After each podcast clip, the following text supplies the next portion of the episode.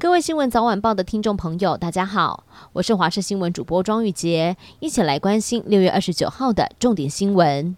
最近有出现“快乐黑数”这种说法，但是胸腔科医师苏一峰分享了一个案例：一名六十多岁的男子，全家大小都感染了，他也被传染。一开始只有快筛弱阳性，因此决定在家当黑数。后来患者开始发高烧，越来越喘，家里头有一台氧气机，他就靠着氧气机来支撑自己，没有就医当黑数。结果一个多月过去了，氧气得二十四小时的使用，脱离不了。因此提醒大家，还是不要自行诊断病情，确诊就要就医。医师江守山表示，猴痘能够借物传染，所以共用洗衣机也有风险。罗一军回应，借物传染是有可能的，不过目前强调确诊病人必须要单独以示隔离，并建议自行完成衣物的清洗。若是得与同住者的衣物一起来洗，就要确实的包覆好，避免因为抖动衣物导致带有病毒的碎屑飘逸。此外，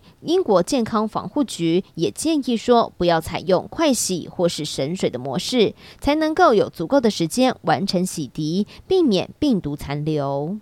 新北市三重区大同南路有一间透天民宅，在清晨发生了大火，一家三口受困在屋内。警消人员搜救时，发现叶姓屋主女儿还有孙子是倒卧在三楼，失去呼吸心跳，紧急将三个人送往医院抢救。叶姓女子已经经过抢救，恢复了生命迹象。然而不幸的是，屋主还有孙子伤重不治。台中市七岁黄姓男童在去年的四月，在台中市柔道馆学柔道，遭到教练连续的重摔二十七次，导致重度昏迷，住院七十天之后还是宣告不治。台中地院经过了一年多的审理，在今天上午以伤害致死罪将教练判刑九年，而今天也刚好是黄姓男童去当小天使的周年纪念日。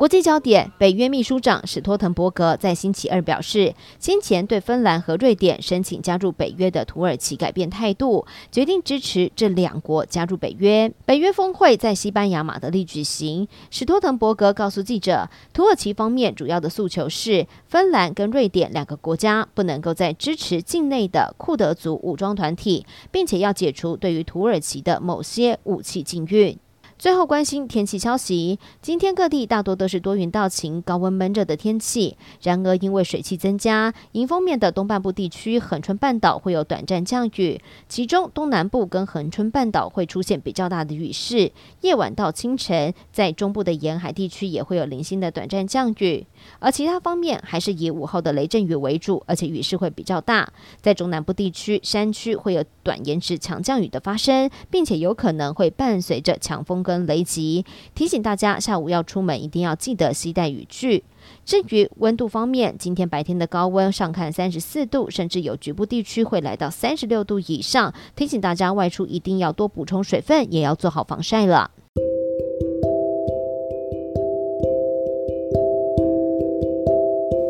以上就是这一节的新闻内容，非常感谢您的收听，我们下次再会。